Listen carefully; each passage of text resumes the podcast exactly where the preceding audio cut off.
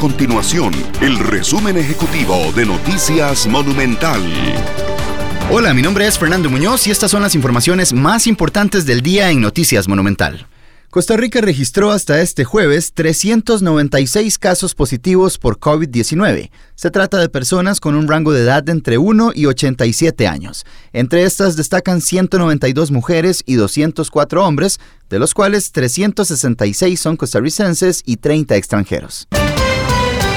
Además, las autoridades indicaron que en la restricción vehicular que se aplicará durante la Semana Santa, que prohíbe la circulación total de vehículos particulares, se exceptúan aquellos vehículos de transporte de mercancía o carga, así como los vehículos de transporte público como los taxis. Además, las personas del sector público o privado que requieran trasladarse porque el horario de la restricción coincide con su horario de trabajo, vehículos que presten el servicio de abastecimiento de combustibles, recolección de basura y vehículos de empresas constructoras, entre otros.